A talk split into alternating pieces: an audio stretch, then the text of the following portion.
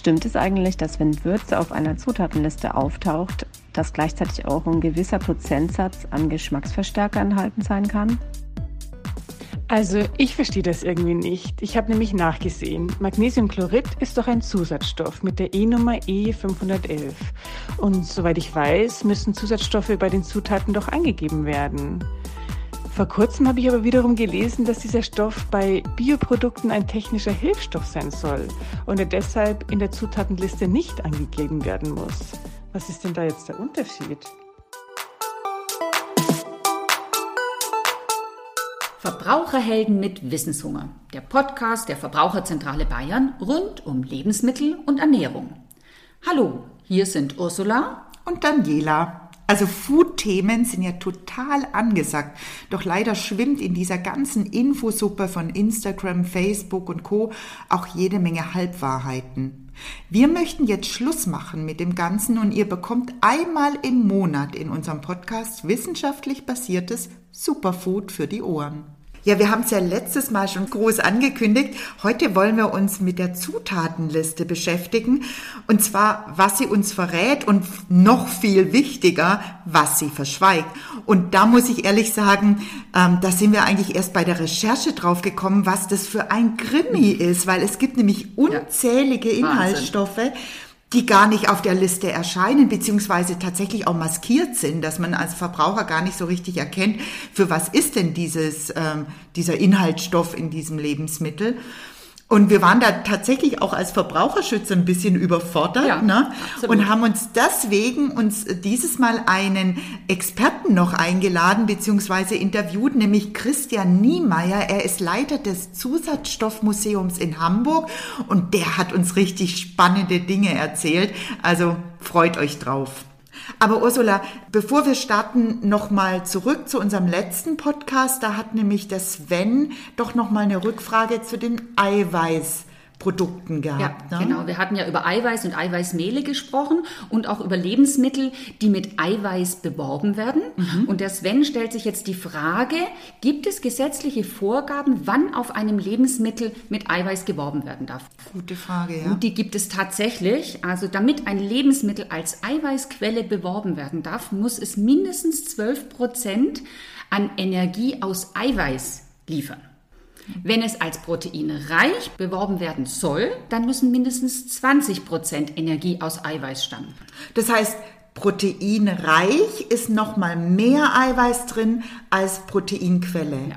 Ganz genau. Und es bezieht sich auf Kalorien, also auf die Energie, die im Lebensmittel steckt und nicht auf eine Menge, weil damit äh, Lebensmittel, die sehr kalorienreich sind, die sehr viel Zucker oder sehr viel Fett beinhalten, dann natürlich auch mehr Protein haben müssen. Ah, tricky. Das ist gut ja. durchdacht. Ja, und nicht nur die Werbung wird europaweit geregelt über eine Verordnung, sondern auch andere Kennzeichnungselemente auf den Lebensmitteln. Und dazu gehört die Zutatenliste. Genau, und da sind wir jetzt voll in unserem Thema drin. Ich finde die Zutatenliste eigentlich eine der allerwichtigsten Informationsquellen auf dem Lebensmittel so oder so, mhm. weil ähm, bei mir landet kein Lebensmittel auf dem Kassenband, bevor nicht die Zutatenliste gelesen wird. Weißt du übrigens, seit wann die verpflichtend sind in, in Deutschland, die Zutatenlisten? Also Oha. seit wann auf mhm. einem Lebensmittel die Zutaten genannt werden müssen? Da erwischt du mich jetzt echt auf dem linken Fuß. Hm, ich rate jetzt einfach mal, ich würde sagen so circa seit 1970. Seit 50 ja, Jahren? Nee, sogar später. Also die Quelle ist jetzt Wikipedia. Ich weiß, dass das nicht äh, eine zitierfähige Quelle ist, aber ich fand es trotzdem ganz interessant. 1983 wurde hier mhm. äh, die äh, Verpflichtung. Relativ spät. Nicht, ja, ja finde ich auch. Also wie gesagt, ich finde es als ganz wichtige Informationsquelle, weil sie ja nicht nur angibt, welche Zutaten drin sind, sondern auch die Menge. Ja, ganz genau. An erster Stelle steht nämlich die Zutat, die am meisten in dem Lebensmittel enthalten ist und die anderen folgen dann in absteigender Reihenfolge. Und je weiter hinten man in der Zutatenliste kommt, desto schwieriger wird es manchmal auch diese Worte zu entziffern, ja. diese Zutaten zu entziffern. Das sind nämlich dann die sogenannten Zusatzstoffe oder man nennt sie auch E-Nummern. Und was aber jetzt diese Zusatzstoffe, diese E-Nummern sind, das verrät uns die Andrea. Zusatzstoffe vereinfachen die Be- und Verarbeitung von Lebensmitteln. Manche verhindern einen frühzeitigen Verderb, andere können den Geschmack, die Farbe oder die Konsistenz von Lebensmitteln beeinflussen. Nur ausdrücklich zugelassene Zusatzstoffe sind erlaubt. Voraussetzung für eine Zulassung ist, dass die Stoffe gesundheitlich unbedenklich und technologisch notwendig sind. Zudem dürfen sie den Verbraucher weder täuschen noch eine mangelhafte Qualität der Rohstoffe vertuschen. Nach Prüfung und Zulassung erhalten die Substanzen eine europaweit einheitliche E-Nummer. Das E steht für Europa. Derzeit sind in der EU etwa 330 Zusatzstoffe zugelassen. In der Zutatenliste eines Lebensmittels müssen sie entweder mit ihrem Namen oder mit ihrer E-Nummer genannt werden. Zum Beispiel kann der Hersteller entweder Zitronensäure in der Zutatenliste angeben oder die dazugehörige E-Nummer, in diesem Fall E330. Unser umfassendes Lebensmittelangebot ist ohne die Hilfe der Zusatzstoffe kaum vorstellbar. Allerdings gibt es auch Zusatzstoffe, die in die Kritik geraten sind. Andrea hat jetzt ja gerade erklärt, dass Zusatzstoffe eigentlich nur eingesetzt werden dürfen, wenn sie gesundheitlich unbedenklich sind, technologisch notwendig und für den Verbraucher nicht täuschend. Wie siehst du das, Daniela, jetzt mal bei einem Erdbeerjoghurt? Wenn da zum Beispiel nur zwei Erdbeeren drin sind, dann wird der ja nicht so richtig schön rot. Und wenn da jetzt die Lebensmittelindustrie roten Farbstoff dazu tut, sodass der Verbraucher den Eindruck hat, da sind viel mehr Erdbeeren drin. Findest du das nicht? Also ich finde es absolut täuschend, weil hier mir eine Qualität vorgegaukelt wird. Erdbeeren sind deutlich teurer als der reine Farbstoff. Ähm, da fühle ich mich tatsächlich ja. getäuscht. Und noch problematischer finde ich die Aromastoffe, weil meistens ja auch noch Aromastoffe eingesetzt werden. Da habe ich nicht nur eine Qualitätstäuschung, sondern auch die Gefahr, dass durch diese hohe Aromatisierung die Leute mehr essen, als ihr Hungersättigungsgefühl es eigentlich zulassen würde. Ja, also wenn du dir einen Joghurt mal mit Erdbeeren zubereitest, da würdest du lang nicht so viel essen wie diese hochgezuckerten, aromatisierten Farbstoffbomben. Es gibt mittlerweile schon 2700 verschiedene Aromen. Die werden chemisch oder gentechnologisch erzeugt. Und was wir Verbraucher aber nur sehen, ist das Wörtchen Aroma in der mhm. Zutatenliste. Was sich da dahinter verbirgt, das können wir gar nicht ermessen. Die werden nämlich nicht nur dazu eingesetzt, um, wie du gerade gesagt hast, einen lecker schmeckenden Erdbeerjoghurt zu erzeugen, sondern es gibt da noch ganz anderen Zweck, wann die eingesetzt werden. Da haben wir den Herrn Niemeyer vom Zusatzstoffmuseum mal gefragt und der erklärt uns jetzt, wann Aromen noch so zum Einsatz kommen. Ja, ein Einsatz ist immer abhängig von dem Produkt, was ich natürlich habe. Es gibt zum einen Stoffe, die bestimmte Geschmacksrichtungen hervorheben. Aber interessanter ist es, wenn ich eben sogenannte Off-Flavors, Fehlgeschmacksrichtungen habe. Wie schaffe ich es, die Rezeptoren nach Möglichkeit da zu täuschen, dass sie das nicht wahrnehmen? Wir kennen auf der Zunge, biologisch gesehen, beim Menschen so rund 40 verschiedene Rezeptoren für Bitterstoffe, für Süßes, für unterschiedliche Nährstoffe. Und ähm, einzelne davon haben Sie zum Beispiel, wenn Sie jetzt einen, einen Multivitaminsaft produzieren, dann setzen Sie synthetisch erzeugte Vitamine in diesem Multivitaminsaft eventuell zu und dann bekommt er einen Eigengeschmack, weil die Vitamine einfach einen Eigengeschmack haben und der geht ins unangenehm bittere bis metallische. Das muss man dann wieder ausgleichen. Dafür gibt es bestimmte Stoffe, aus der Natur, also die wir in der Küche sozusagen in Reinform nie hätten, ähm, die man aber durchaus natürlich finden kann, oder Spezialeiweiße, die man einsetzen kann, die blockieren dann diesen äh, Geschmacksstoff oder maskieren ihn gegenüber den Rezeptoren und dann hat man ein etwas runderes Produkt, was man dann wieder lieber isst. Je weiter wir uns von der klassischen Handwerkstechnik und von der Qualität der Zutaten entfernen, umso wichtiger werden solche geschmacksmodellierenden Stoffe, damit ich eben ein Produkt erzeuge, was auch akzeptiert, dementsprechend gegessen und gekauft wird. Boah, das war jetzt wirklich super neu für mich. Also mir war nicht klar, dass Aromastoffe nicht nur eingesetzt werden, um das Aroma zu kreieren, sondern dass auch ganze Fehlaromen übertüncht werden und hier im Prinzip ja eine Qualität vorgegaukelt wird, die einfach nicht da ist. Ja, ne? ganz genau. Das gleiche hast du eigentlich beim Glutamat, bei diesem E621, diesem Geschmacksverstärker. Da ja. kannst du auch ein Lebensmittel, das nach nichts schmeckt oder nach nicht viel schmeckt, kannst du damit eigentlich geschmacksintensiver gestalten und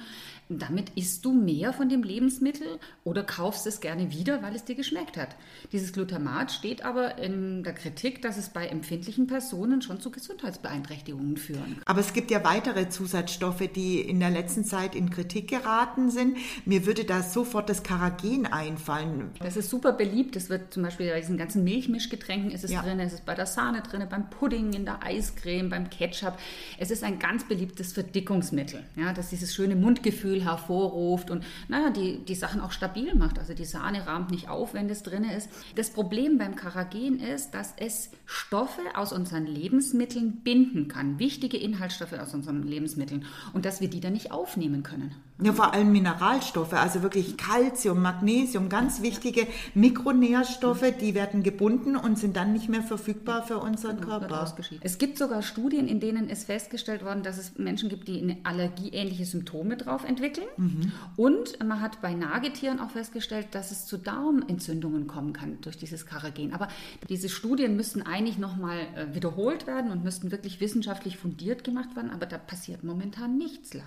Ja, einige Zusätze Zusatzstoffe werden tatsächlich neu bewertet. Ne? Ja, das stimmt. Ich weiß nicht, gehören da auch die aluminiumhaltigen äh, Zusatzstoffe? Ähm, ja, dazu? also bei denen ist es so, die stehen ja in der Kritik. Also Aluminium kann ähm, Beschwerden im Nervensystem führen. Mhm. Über die Zusatzstoffe nehmen wir relativ geringe Mengen an Aluminiumverbindungen auf, aber in, in, einer Studie hat man festgestellt, dass wenn man das, diese Aluminiumverbindungen aus diesen Zusatzstoffen zusammen mit Glutamat oder mit Zitronensäure oder mit Maltol aufnimmt, also mit anderen Zusatzstoffen zusammen, dann wird wesentlich mehr davon aufgenommen. Also diese Kombination in den Lebensmitteln von unterschiedlichen Zusatzstoffen, da gibt es überhaupt keine Untersuchungen dazu.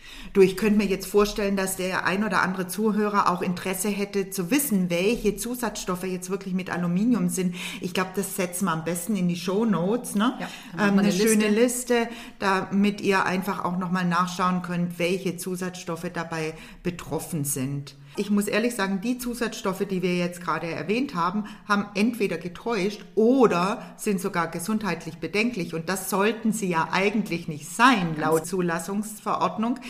Deswegen haben die Verbraucherzentralen auch einige Kritikpunkte bzw. Forderungen und die nennt uns jetzt die Andrea. In der Theorie hört sich das Zulassungsverfahren für Zusatzstoffe sehr sicher an. Bei jedem Antrag muss eine Sicherheitsbewertung der Europäischen Behörde für Lebensmittelsicherheit erfolgen. Trotzdem kann nicht jedes Gesundheitsrisiko ausgeschlossen werden. Denn erstens, es wird immer nur die Wirkung eines Zusatzstoffes auf die Gesundheit des Menschen getestet, aber nie, wie der Mensch reagiert, wenn er viele unterschiedliche Zusatzstoffe aufnimmt. Außerdem ist der Mensch einer Vielzahl von Umweltgiften, Schädlingsbekämpfungsmitteln und Haushaltschemikalien ausgesetzt. Und manch einer nimmt Arzneimittel ein. Es ist völlig unmöglich, alle Wechselwirkungen mit diesen unterschiedlichen Stoffen zu testen. Zweiter Punkt. Zusatzstoffe, die für gesunde Menschen unproblematisch sind, können bei Personen mit Vorerkrankungen, Allergien oder individuellen Überempfindlichkeiten Krankheitserscheinungen auslösen. Und drittens, bei einseitiger Ernährung kann die Zufuhr bestimmter Zusatzstoffe stark ansteigen, sodass sie über der tolerierbaren täglichen Aufnahme liegt. Ein Beispiel? Wenn Kinder häufig kalorienreduzierte Getränke, sogenannte Leitlimonaden, trinken, nehmen sie große Mengen an Süßstoffen auf und können so schnell über die Menge kommen, die gesundheitlich unbedenklich ist. Ihr könnt euch sicher sein, dass wir uns weiterhin einsetzen, dass genau diese Punkte berücksichtigt werden, weil das schützt unsere Gesundheit. Ja, ganz bestimmt. Zusatzstoffe sind ja allgemein schon ziemlich im Kreuzfeuer der Kritik, ne? Und das wissen die Lebensmittelhersteller auch. Und deswegen werden auch immer mehr E-Nummerfreie, also sogenannte Clean Labeling, also saubere Etiketten geschaffen, indem sie nicht die E-Nummern nennen, sondern wirklich den Klarnamen. Also Zitronensäure hört sich immer natürlicher an wie jetzt E330.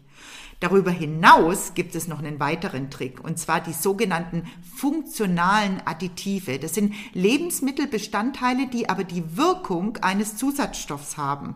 Da kann man also mit diesem Kunstgriff tatsächlich ja Dinge modifizieren, so dass es sich nach einem natürlichen Bestandteil anhört, aber im Prinzip einen Zusatzstoffcharakter besitzt. Problem bei der ganzen Sache ist, dass diese funktionalen Additive nie geprüft worden sind, im Gegensatz zu Zusatzstoffen. Zu dieser Stoffgruppe, also zu den funktionalen Additiven, haben wir Herrn Nienmeier auch wieder befragt. Wenn man jetzt einen Ersatzstoff für einen Zusatzstoff hat, versucht man natürlich die Funktion zu ersetzen. Klassisches Beispiel wäre, dass man einen Geschmacksverstärker wie das Mononatriumglutamat ersetzt durch einen Hefeextrakt. Technisch gesehen hat man da auch wieder Zusatzstoffe chemisch gesehen drin, aber es ist dann eben als Zutat nur zu deklarieren und deshalb beim Verbraucher ein bisschen besser angekommen. Es gibt eine große Diskussion darum, ob es eine Zutat ist. Im Allgemeinen ist es das nicht. Es gibt nur so einige Ausnahmen, wie jetzt zum Beispiel den Hefeextrakt, als Zutat gilt. Ein Zusatzstoff in dem Sinne ist es natürlich nicht, weil dieser Stoff gar nicht geprüft wurde. Er durchläuft also gar nicht das Zulassungsverfahren innerhalb der Europäischen Union. Deshalb ähm, ist es eben ganz hart an der Grenze. Ein funktionstragender Inhaltsstoff, der als Zusatzstoffersatz funktioniert. Hm, Daniela, ich, ich kann mir da jetzt noch nicht so richtig was drunter vorstellen. Hast du mir noch mehr Beispiele?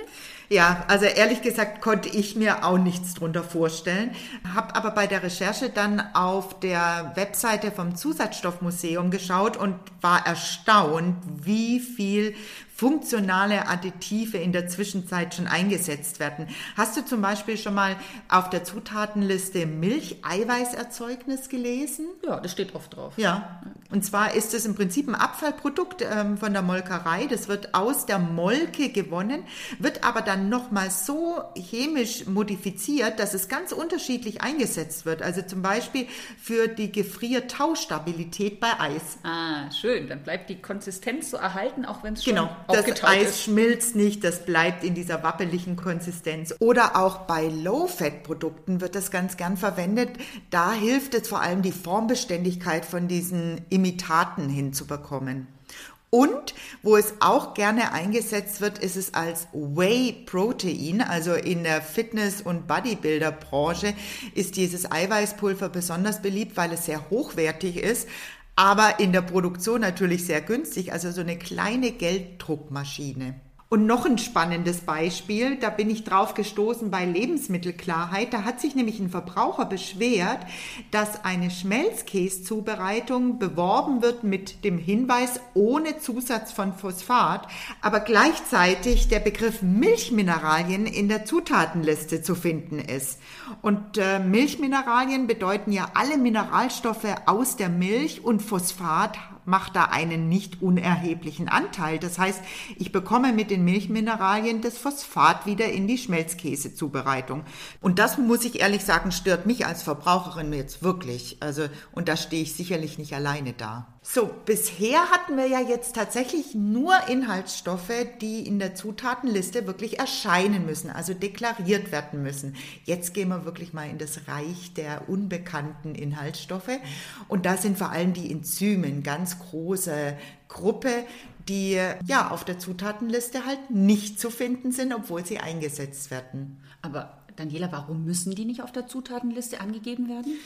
Ja, dadurch, dass die Enzyme ja bei der Verarbeitung denaturiert werden, also zerstört und somit im Endprodukt gar nicht mehr nachweisbar sind, müssen die Hersteller die Enzyme gar nicht angeben. Dasselbe gilt übrigens auch bei Zusatzstoffen. Wenn die im Endprodukt nicht mehr nachweisbar sind, müssen sie auf der Zutatenliste nicht äh, erscheinen und gelten als sogenannte technische Hilfsstoffe. Aber wir haben ja nicht nur das Problem mit der Kennzeichnung, sondern. Nee, ganz genau. Also diese ganze große Gruppe der Enzyme, die wird momentan von der Industrie eingesetzt, ohne dass sie eigentlich geprüft worden sind, diese Enzyme. Also die dürfen einfach, ja, jedes Enzym, das man braucht, darf eingesetzt werden.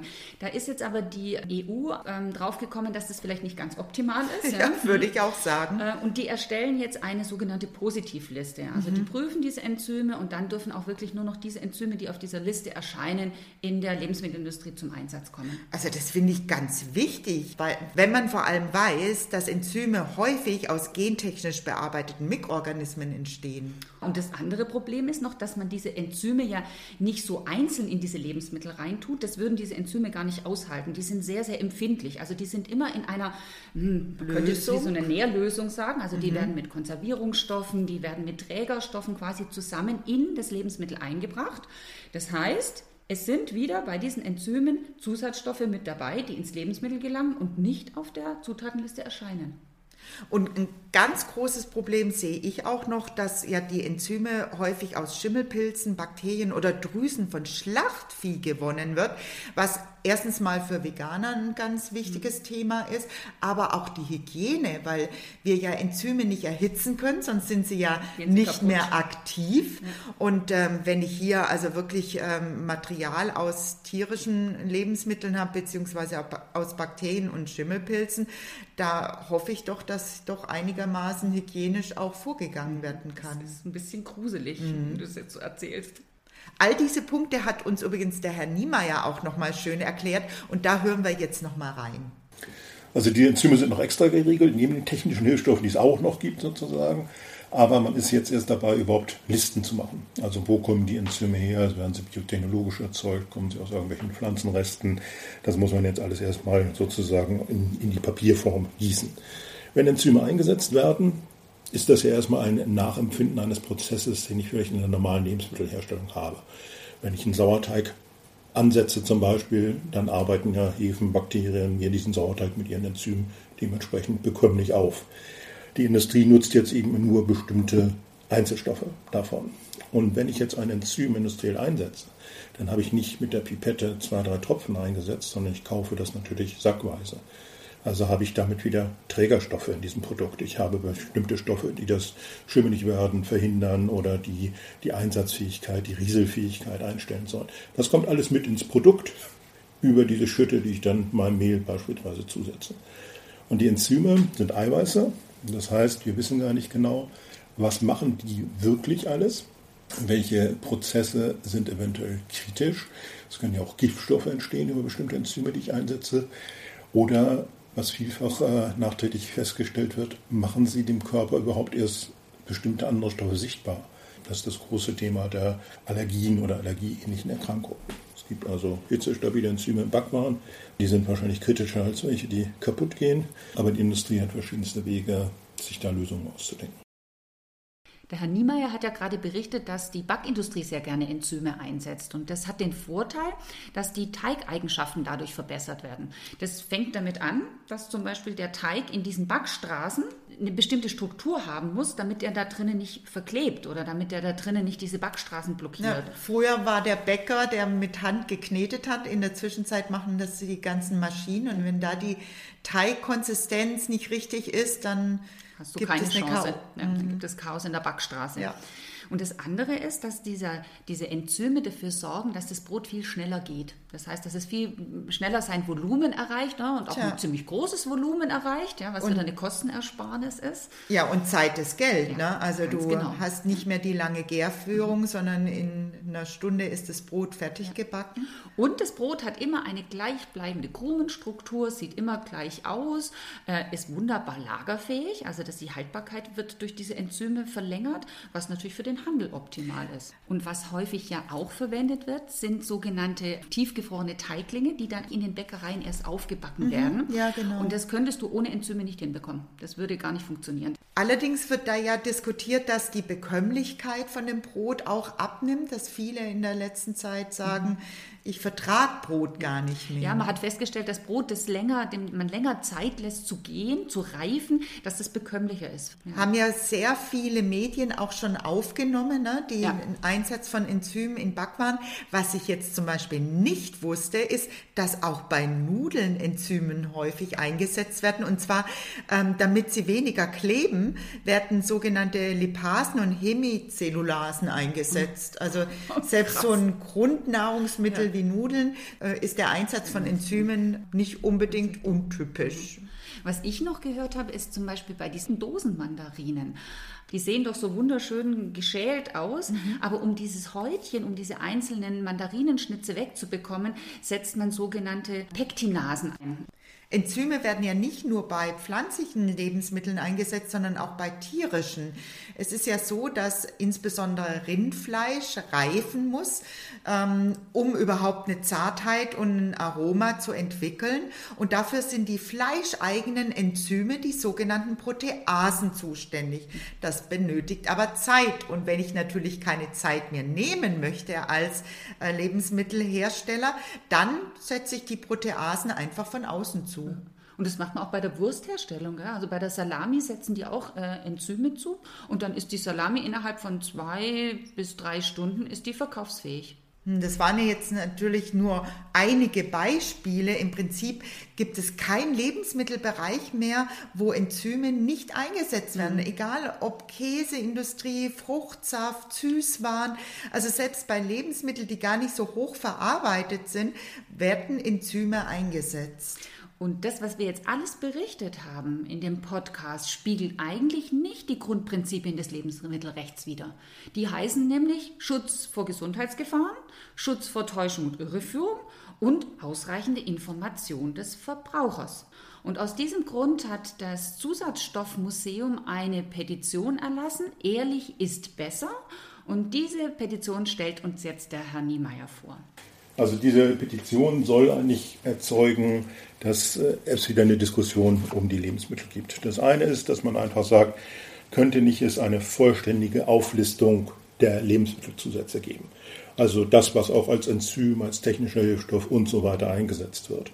Nicht auf der Verpackung, da wäre es wahrscheinlich äh, nicht mehr lesbar, aber die Hersteller haben diese Daten ja im Minimum könnten sie es auf ihren eigenen Seiten veröffentlichen oder man veröffentlicht es eben über das Bundesministerium für Verbraucherschutz und lässt es dann über einzelne Ministerien, Institute sozusagen prüfen. Dann hat man überhaupt erstmal einen Blick, was eingesetzt wird.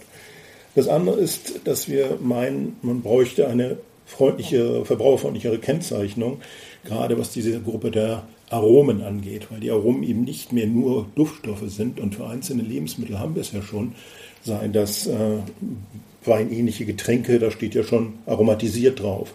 Oder wenn ich einen Tee kaufe, ein Earl Grey, wo man nicht das teure Bergamottöl, sondern nur ein Bergamottaroma eingesetzt hat, dann steht da auch aromatisiert drauf. Wenn wir das wirklich durchsetzen für alle Lebensmittel im Supermarkt, dann würde dem Verbraucher und Verbraucher auf einmal klar, wie viel denn überhaupt irgendwie beeinflusst ist, so dass wir es essen. Denn sonst würden wir es nicht essen. Und dann ist, glaube ich, ein gewisser Überlegungsaspekt angesprochen.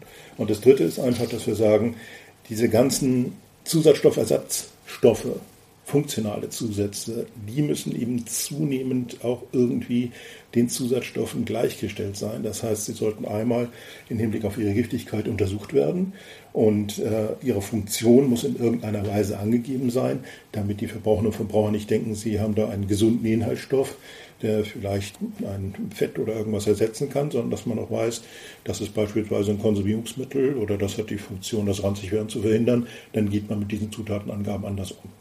Das ist die Idee der Petition und wir würden uns wünschen, dass das einfach eine Grundlage ist, diese Diskussion mal etwas voranzubringen.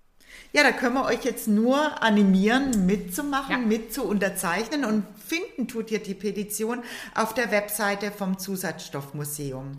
Oder in unseren Show Notes, da machen wir euch den Link rein. Richtig, genau, das machen wir auf jeden Fall. So, und jetzt wollt ihr sicherlich wissen, was kommt im nächsten Monat in unserem Podcast.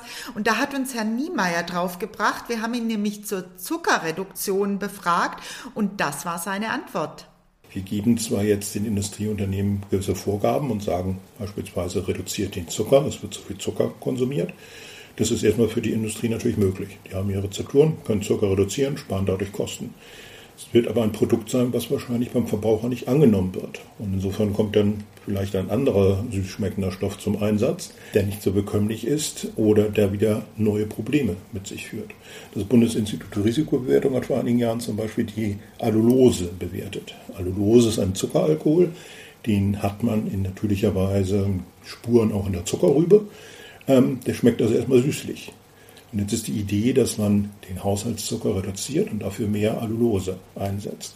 Es zeigt sich aber, so sagt das Bundesinstitut Risikobewertung, dass die Allulose auch bestimmte Bakterienarten im Darm fördern kann, die, wenn Sie sich vorstellen, im Darm ist so ein kleines Ökosystem aus verschiedensten Bakterien, Pilzen und Viren, ähm, die auf Dauer wieder negativ sind, weil sie eher zum Bereich der Krankheitserreger gezählt werden. Das könnte denn für jemand, der Vorerkrankungen hat oder besonders empfindlich ist, also Erkrankte oder Kinder zum Beispiel, auf Dauer ein Problem sein. Es wird nicht der Zucker und die Zuckerreduktion nee. sein, um die es geht. Das heben wir uns noch ein bisschen auf, kommt ja. aber garantiert auch. Nein, wir besprechen das sogenannte Mikrobiom, also die Darmflora. Denn der Herr Niemeyer hat ja gerade angesprochen, dass bestimmte Zutaten oder Zusatzstoffe Probleme in unserem Mikrobiom bereiten können. Ja, und man weiß ja, dass die Darmflora einen wahnsinnig großen Einfluss auf unsere eigene Gesundheit haben. Und das wird sicher ein super spannendes Thema. Also freut euch schon drauf. Am 10. Juni werden wir die neue Episode hochladen. So, und unser Heldentipp zum Schluss. Bleibt wissenshungrig und informiert euch auf unserer Website verbraucherzentrale-bayern.de. Genau, und wenn euch die Sendung jetzt gefallen hat oder vielleicht auch nicht, wir freuen uns auf jeden Fall, wenn ihr in Kontakt mit uns tretet. Unter ernährung.vzbayern.de könnt ihr Themenwünsche nennen, eure Kommentare hinterlassen. Und jetzt sagen wir erstmal Tschüss. Tschüss.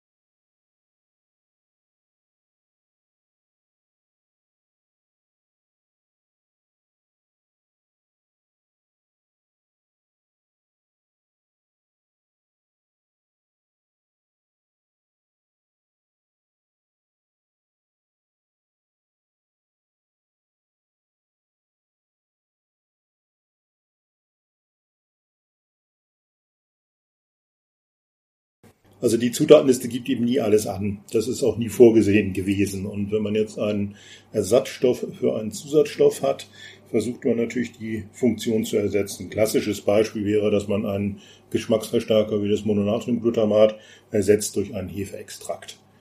Technisch gesehen hat man da auch wieder Zusatzstoffe chemisch gesehen drin, aber es ist dann eben als Zutat nur zu deklarieren und deshalb beim Verbraucher ein bisschen besser angekommen.